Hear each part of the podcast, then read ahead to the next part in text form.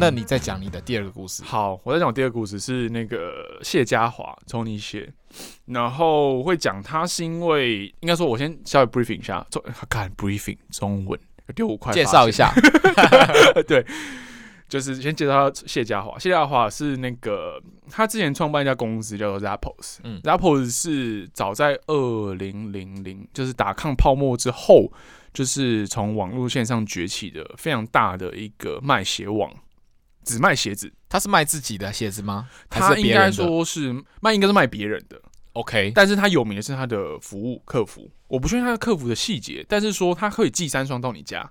让你试，让你试。啊！你不喜欢再全部寄回来，这么厉害啊！然后那个就是费用什么都算他的，这样、嗯、对。然后、哦、这个在台湾就不会成立，对，因为一堆 OK，对，就是它的特色就是以客服来说非常贴心的一个电商，嗯。然后第二个是他本身是台裔的创业家啦，OK，所以会跟台湾人的感情会比较接近一点，嗯。我发现台裔的创业其实蛮厉害的，NVIDIA 还是台裔的，嗯，对啊，所以台裔其实。对啊，YouTube 也有台裔的，对啊，那个陈志俊啊，陈志俊，对啊，其实蛮多台裔的，蛮屌的，对啊。但也许就是在美国长大才会比较想法比较特别吧，可不晓得。好，不要讨论这个好了，这个敏感没有啦，没有啦，没有啦。对啊，反正他就是创立了 Zappos，然后我觉得他的故事比较有趣，不是因为他创业的一些 ups and down，就是曲折起伏，而是因为我觉得他这个人本身很特别，是。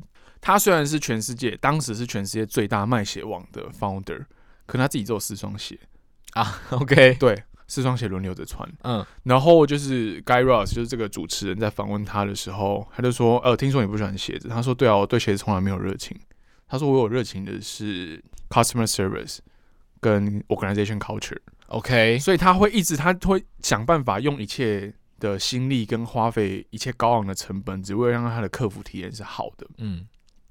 就是我甚至有去看，呃，就是 Stanford 有一个线上的课程叫做 How to Start Your Startup，就是二零一四年，就是 Stanford 开了一系列的线上课程。OK，然后有 Zappos 的营运长，就是谢家华之外，他的 Co-founder Alfred Lim 就说他们就是无论是什么时候，二十四小时都会有客服在线上，就是你有什么不满的，直接打电话给他，就是他们可以花近一个小时的跟你的通电话这些时间，只为了让你的情绪得到满意，跟你满意他们的客服，还有他们的产品。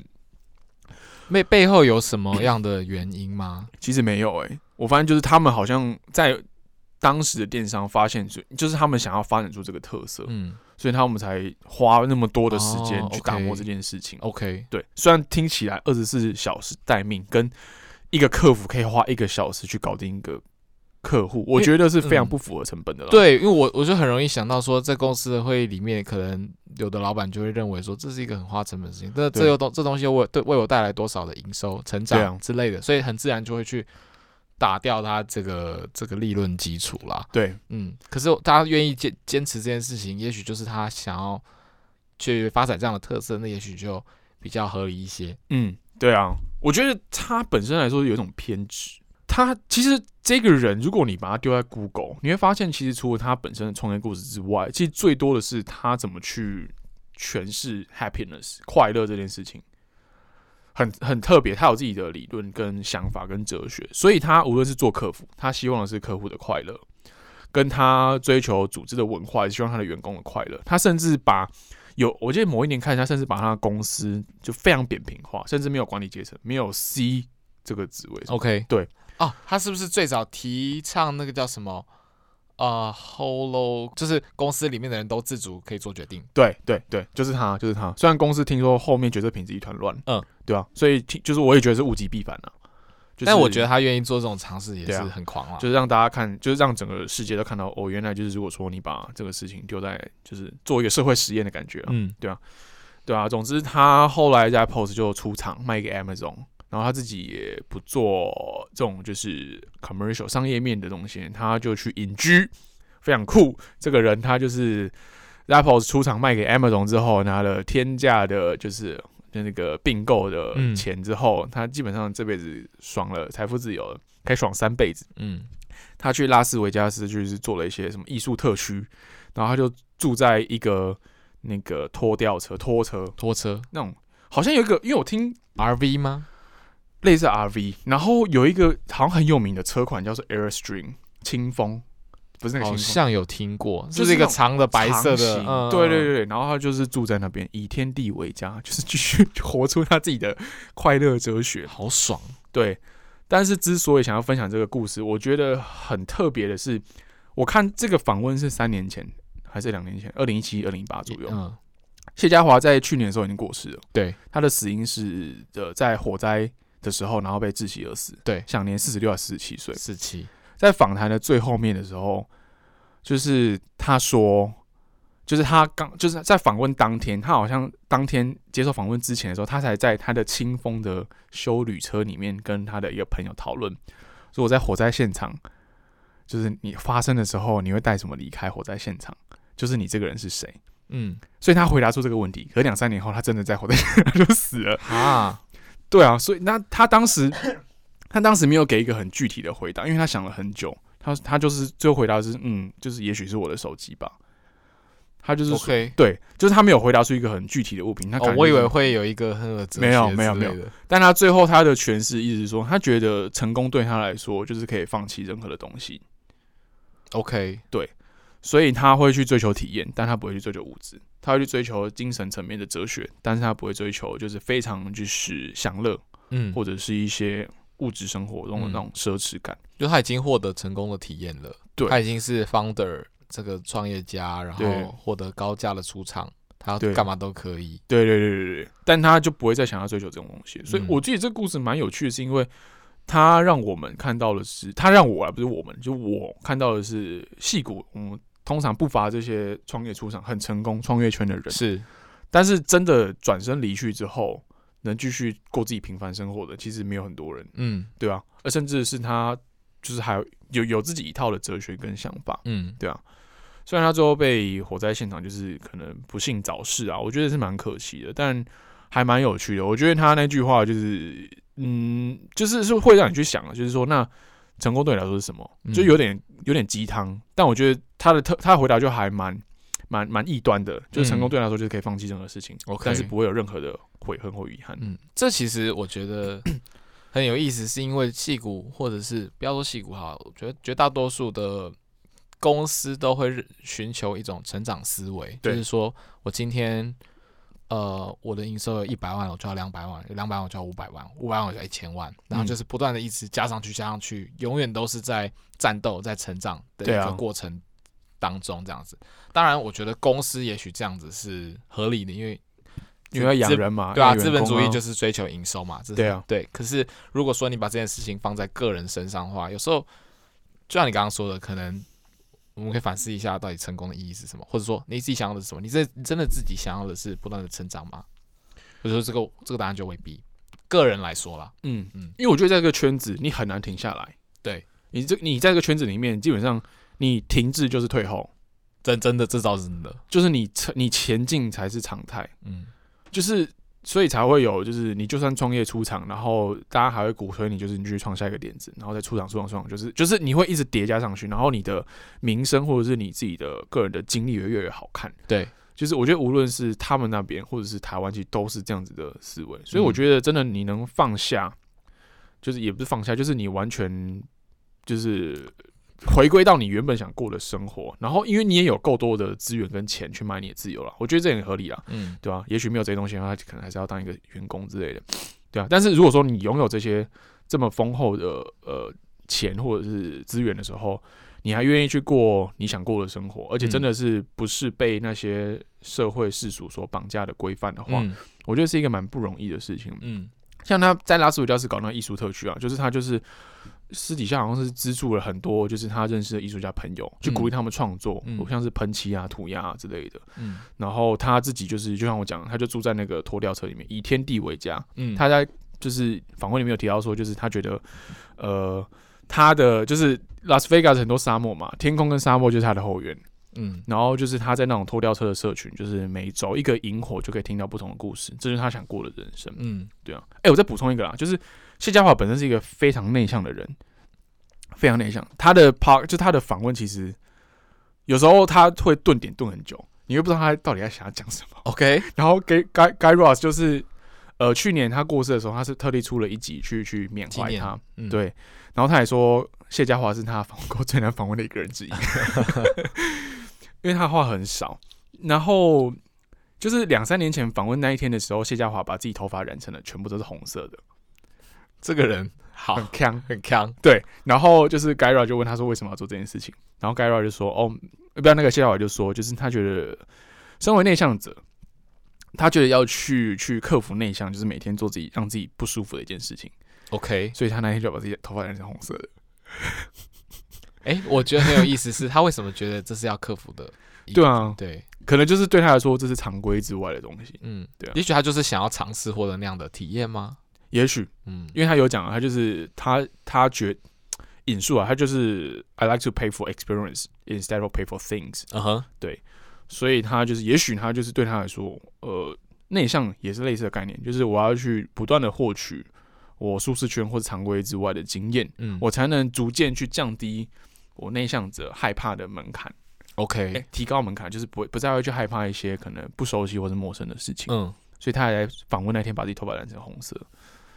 对啊，这个人真的是很有趣，对，就是很有意思，很可惜早逝的。对啊，好，我的故事。好段落比较沉重一点，但我觉得还蛮有趣的，因为是我听过之中觉得还蛮有个人特色的。这感觉是刚刚讲的三组人里面最最有自己一套哲学的一个对啊创业家啦。对，嗯。那我现在要我最后要讲的就是，呃，就最近很红了，因为他们刚刚上市，就是 Bumble 的创办人 Whitney Wolfe。哎，Bumble 是大米大黄蜂的意思，Bumblebee 那个 Bumblebee，对对对，大大黄蜂的意思。就是他的创办的名字好像是来自于就是 bumbling，就是跳来跳去的概念。这个 bumbling 是跳来，我真的变 Jaco 英语小教室，好像是。哎，bumbling 要怎么造句啊？嗯，My daughter likes to bumble in the playground 之类的。不太知道哎。There is a bumblebee bumbling among the flowers。如果我觉得，我觉得如果我们讲错，然后这样到时候这整段都不能用。我忘了，但反正就是。呃，bumbling 是一个动词，我忘记它什么意思。然后、嗯、呃，后来他就把后来他们想到这个名字之后，就跟其他人其他人分享，他就说哦，就像 Bumblebee 这样子，然后就想到很多的相关的 slogan。然后 Whitney Wolfe 他本来就是做做品牌出来的，所以他就是对于这个东西很 founder 只有他一个人，就是 Whitney Wolfe。对，那个 Bumble 的 founder 只有他一个人。哦，就是单就他们叫做什么 solo founder，solo founder 应该是对对。那 Whitney Wolfe 他其实最早。哇，这好多好多八卦可以讲哦！但我先讲，我觉得先你先讲脉络了。我先介绍 Bumble 这个 app 好了。嗯，Bumble 这个 Bumble 这个交友软体呢，嗯，是女性向或者是说女，他们自称是女性主义的一个交友软体。嗯，它的互动方式就是说，你今天其实跟 Tinder 很像，你可以左右滑，然后跟异性或者跟同性配对。嗯，那你配对成功之后呢，你就二十四小时的时间可以呃。如果是如果是异性配对的话，女生就有二十四小时时间是先 first move 对 first move 先密男生这样子对。那如果是同性的话，就是两边都可以有这个二十四小时先先传讯息，然后对方也要在二十四小时内传讯息，你的配对才会留着，否则的话你就这个配对就消失这样子。哦、这个 app 它就是它之所以会想要这样子创立，是因为。来自于他个人的经验，他觉得说他自己是一个比较主动的女生，他希望说在恋爱关系里面，他想要或者说在交友软体上面，他想要采取主动的角色，所以他自他就设计出这样的机制，确保说，如果以异性恋来讲，就是确保女生的主动权，嗯，这样子，我自己蛮喜欢用的，我自己觉得说这是一个很好的 app，因为我就是我也会觉得说。他他自己自述，男性在一般社会当中就是会被赋予说，你就是要主动啊，你就要主动追求人家。嗯，然后女生就是呃，引述他说就是 play hard to get，哦，就是女生要尽女生要尽可能的让自己很难追求，然后这样子。以台湾来说，就是又要有点矜持，对，或者是说让自己有点身价的感觉，就是我、就是哦、我没那么好，我没那么好追求。其实我觉得这真的是很奇怪社会的一个对啊，这的现象我。我不是很认同啦，就我会觉得说，今天男生跟女生都一样，就是、啊、你要聊聊，不聊不聊。对对，其实没有什么必要说去玩那种游戏啦。对但是就是呃。这样的 app 设计就可以去反转平衡吗？就是性别之间的平衡，dynamic 平衡。就是他说用用 app 这种就是社交上的特比较特别的操作，去让两个人加速去熟悉彼此，然后也摒除掉就是社会那些常规。对，这是他 app 的重点。嗯，那 Bumble 创立好像到今年是应该是五第五年吧？第五年，第五年。那以第五年的公司能够获得组织上市，其实是很少见的啦。对啊，对，而且是交友软体耶，真是对对对对对，因为一个 app 而已。就是大跟大家科普一下，就是说现在交友软体有上市最大就是 Match.com。那旗下就是有 OKCupid 跟 Tinder 这两个品牌，嗯，Bumble 是可以说是第二个也是上市的交友软体公司这样子。嗯、那 Bumble 旗下还有，它也有跟其他的公司做比。百度对，百度是俄罗斯网站式的吗？呃，它好像不是 Apple，它也有 App，有 App，我不是很确定百度的经营模式。反正他们集团就是很专心在做交友软体的这个。对，它都是都是交友软体这样子，等于说跟 Match.com 有一个答对台的一个指指标的比较这样子。嗯嗯。然后，嗯，Whitney Wolf 这个人，这现在已经讲超出超出 Podcast 的范围，就是我非常好奇 Whitney Wolf 这个人，因为 Podcast 里面其实有讲到，就是说 Whitney Wolf 之所以会离开，他原本最早是 Tinder 的，呃，据据称据称是 Co-founder 之一，对啊，嗯，然后他在二零一四年就是离开 Tinder 之后，就创立了 Bumble 这样子，然后当时的争议是他。指控那个另外一位 Tinder co-founder Justin Martin 指控他性骚扰，对他吗？对对，Whitney 有性骚扰的这样的一个事件。哦、好，可是到底实际上是怎么样呢？我就找了一篇 TechCrunch 的文章，看 这很八卦，这是很这很八卦，因为我 我其实跳脱今天主题、啊、对我我其实只我其实只是想讲这个八卦，没剪，我觉得这一定要分享，这没没剪去也没关系，前面都在睡着，前面都在睡觉，因为因为讲因为讲要八卦嘛，反正最最近红的主题。好，那个呃，Justin Martin 最早跟他另外 founder 忘记什么名字，反正就他们两位 founder 最早就是想说，哦，他们好像最一开始都是跟 Y Combinator 也是有关系，大家都是对对对之类的，其实都从那边出来。YC 社群，我那时候看了他的那个跟 Y Combinator 的 pitch deck，嗯，然后里面就讲到说，就想 Tinder 的原本的概念就是，对，你在酒吧里面，你可能看到女生，可是你不会过去，你怕被人家拒绝嘛，对啊，所以你就透过交友软体这样的东西就可以获得配对，这样子，嗯嗯。然后，呃，他们就因此就获得了最最早期的 Tinder 的的注资。你说 Y Combinator 的注资对不对？呃，对，获得注资 Tinder 的部分。Uh, Tinder 部分。对，然后就是 Whitney Wolf 认识 Justin Martin 的妹妹，好像叫 Alexa Martin，忘记，因 Alexa Martin。然后那个，嗯，Justin Martin，我自己感觉啦，个人意见，觉得他是，我觉得他是玩咖。然后他就他那时候就想说，好，我今天要来做一个这样的 app。那我要找 sales，他我不确定那时候找 sales 为什么，但是就他找类似像，他就找了 Whitney Wolf 进来做类似像 sales 的这个嗯职位这样子。那在这个是在二零一二年的事情，然后到二零一三年之后，就是 Tinder 开始上轨道，开始有嗯嗯、呃、开始经营之后呢。对 Justin 跟 Whitney 就是据公司其他员工所称，就是打得火热，这样就是基本上就是很像在 男女朋友嘛，很像男女朋友的关系。然后其实公司里面内部其他的人就是有认为说，这不是一个好的，不是一个就在工作环境里面不健康了，不是很健康，有这样的男女朋友的关系，同时又他们在工作，就大就产生很多的疑虑，这样子。对对，那。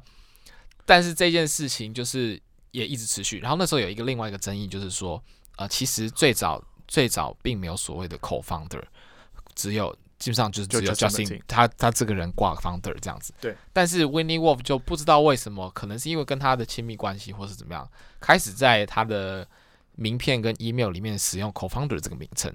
然后没有经过其他团队的人同意，所以后来就变成说，早期的 Tinder 团队的人都来找 Justin 问他说：“那我也要有 Co-founder 的哦的这个头衔，他可以有什么？我也对我也想要有这个，我们都是一样的。对，而且甚至我有的人可能比他更早进来之类的，啊、那我也想要有这个 Co-founder 头衔，所以这就不得不就是大家 Co-founder 军团，对，变变成一群 Co-founder，大家都是 Co-founder，对。然后这件事情到二零一四年的时候就。开始逐渐的恶化，嗯，那大家对于 Whitney 这个人也不是说很满，就又越显不悦，然后对这个关系不太开心这样子，然后他跟 Justin 的关系也好像这个时间就开始恶化，所以才变成说在二零一四年初的时候，那个时候呃，Whitney 他有一个 Justin 传给他的讯简讯的截图，就是上面有很多是骚扰跟攻击的言论这样子。那他当然自他自然就是因为有这个截图，所以他上法院去控告 Tinder，他在工作受到性骚扰，那也获得了 Tinder 公司的赔偿，好像一百万美元吧。哦，跟那个 Justin 就是立即终止他的执行长的职务这样子。嗯、对，所以 Justin 现在已经不是执行长，现在不是，所以呃。因为这样子，他在同一年才创立了 Bumble。哦，哇哦！好，以上都是就这个 Take Crunch 文章的呃报道的内容，这样子。因为我是觉得很奇怪，就是说今天一个 founder 他创立这样子，也许女性主义 app，我觉得是很好的一件事情，他利益良善。那他背后的一定有一个故事嘛？对啊。当然他讲的，他当然当然他讲的故事是说他自己在恋爱关系当中想要主动或怎么之类，我觉得这个 make sense。但是。呃，就是我去挖了他的这个背后的秘辛之后，才知道说，OK，原来这个人也是有这样子的背景。然后你知道她老公是谁吗？她老公是德州的石油大亨，叫做 Michael Hurd。哎，等一下，他是在离开 Tinder，离开 Tinder 之后，哇哦，哎，那等于是 Tinder 会有一个空窗期，让 Bumble 去追赶呢？可以这么说。对啊，对，因为你一来是没有 CEO，二来是你又陷入这么大的丑闻，对。大概二零一四年左右，哇哦，很有神助攻，很有意思哎，就是而且其实这而且在这个在这个之后，就是 Match.com 就是 Tinder 的母公司有出资，好像是四百五十呃四百五十个 million 四点四十五亿。四十五亿。四十五亿美金要买 Bumble，然后被拒绝这样子。这个是二零一八年的事情，当然后来就上后来四点五亿啊，四点五亿。是四点五亿。四点五亿。OK。当然后来就上市是最近的事情嘛，嗯，对啊。那我觉得这个是，这这好像不是什么好的故事，但还蛮有趣的，就蛮有意思的啦。就是你可以挖到很多 detail story 啦。因为我也觉得很奇怪，是因为如果说你是一个 Tinder 的前 co-founder，你出来创 Bumble，对，就是难道前面的管理或营运阶层不会对你不满吗？对啊，因为你等于是你又做了一样商业模式的东西啊，嗯，类似啊，不是说一样啊，嗯、对啊，你一定会有人家觉得是，那你是不是自带？什么一些想法或者经验过去，对，对，对，对啊，或者你甚至拿了一些可能公司的东西过去创，这这也不是没有可能，他不晓得。不过他的访他在那个访谈里面，他有讲到，就是说，因为 Guy Raz 就问他说：“你不会觉得你的商业模式如果被抄了的话怎么办？”这样子，嗯、但他就觉得，呃，Whitney 的回答是说：“你今天任何的科技其实都可以抄。啊、他说我可以去 MIT 找五个很厉害的工程师，他就可以把我的东西全部做出来，这没有问题。可是他认为。”呃，经营一个企业最重要背还是背后品牌的精神。那他就是自己自豪或是自认为说是这个女性主义的这样的一个品牌精神。那他认为这个是他很花花很多心思去经营出来的，这东西是很难抄的。嗯，哎、欸，还蛮符合，因为他过去听的甚至更早之前他就做品牌的嘛。对，所以他的思维就是这样一路。他其实思维是相同的了。对啦，嗯那嗯，我觉得这这可以有什么 take away 哦？也不一定要这个，好像也是有有趣啊。对啊，就是蛮有意思，就知道说，OK，其实也有时候背后有一些秘辛，对，可以挖。我觉得这是偏有趣的成分，也许对我们来说不会有收获，但就是很有趣。对啊，因为说，例如说，你像你拿 Whitney 跟我们刚刚讲 Tony 写，我就觉得哇，Tony 写真的是对他人生很有意义耶。那那 Whitney 的话，可能就是赚很多钱呢。对啊，所以他最后这个访谈，他的他的 conclusion 有什么吗？或者有什么？呃，Guy Raz 有什么结语吗？他的 conclusion 其实就是哦，Guy Raz 自己的结语就是他说：“你知道 Whitney 的，就 Whitney 最近结婚了，你知道他们他怎么认识她老公吗？不是在 Bumble 上面，然后就说他们是去那个雅斯本滑雪的时候透过朋友认识的。哇、啊！然后我有看那个，我有看她老公，就他们结婚的照片，就是相当贵气。”贵气，对，毕竟人家是石油大亨嘛。哇，对，我觉得 Raz 也不知道怎么下 conclusion 了。他可能又有一些，就是知道一些东西，所以他也不好意思，他也不好意思问了。对啊，对啊，因为我，我觉，我，我就是很很有趣，就是你在创业界，你有时候不见得，就应该说，我们观察这些创业家，不是每一个人都那么的有那个，那些中文要怎么讲，virtue，或者是呃，嗯。精神，精神，某种精精神，就是说，OK，我们真的有一些值得学习特质之类的，就也许不是啊，也许就是生意人呢、啊。对啊，也许就是生意人。对啊，我觉得也不用每个人都一定要就是就是因为我们知道那些真的很细苦很有名人，就是我们通常会知道他们就是因为他们真的对社会做一些蛮有意义，或者是而且这些有意义的事情是他们本身个人价值观的延伸。对对，但有些人也许就不是这样子啊，嗯，他们只是受到了一些伤及，对吧、啊？但我觉得也没有不好啊，但有没有不好、啊？对啊，如果说这就是符合他们、嗯、呃本身想要。做这件事情的动机或者 intention 的话，嗯、那我觉得就是也许赚钱本身就是他付那么多心力跟时间工作一个合理的报酬而已啊。哦，我想到那个 Whitney 还讲了另外一个 takeaway，我觉得是就是一个心得，就是说，嗯，今天大公司比你有五倍十倍的钱，但是他不见得有那个，他不见得因为这样就有能力去做跟你一模一样的事情。嗯，当然，对，当然背后就是来自于说。其实是精神品牌这些经营策略上面的不同，嗯、所以让让这这件事情让我想到，就是说人就是世界上的资源那么多，可是你不就是因为每个人的个人特质跟价值观不同，就造就他的成功或失败吗？对啊，对啊。我觉得这些 so-called startup 或者是生意，其实多少都是他们人的延伸。嗯。所以你很难不在这些东西身上看到他们个人的色彩。对，但是如果说你同样东西，你当然可以复制，可是你没有办法复制出它的样子，或者是它本身的就是比较呃表面层面之后的那些精神啊。所以我觉得也是蛮 echo 你刚刚讲的，就是做东西也许一样，但是出来的东西形状都会不一样。对啊，对啊。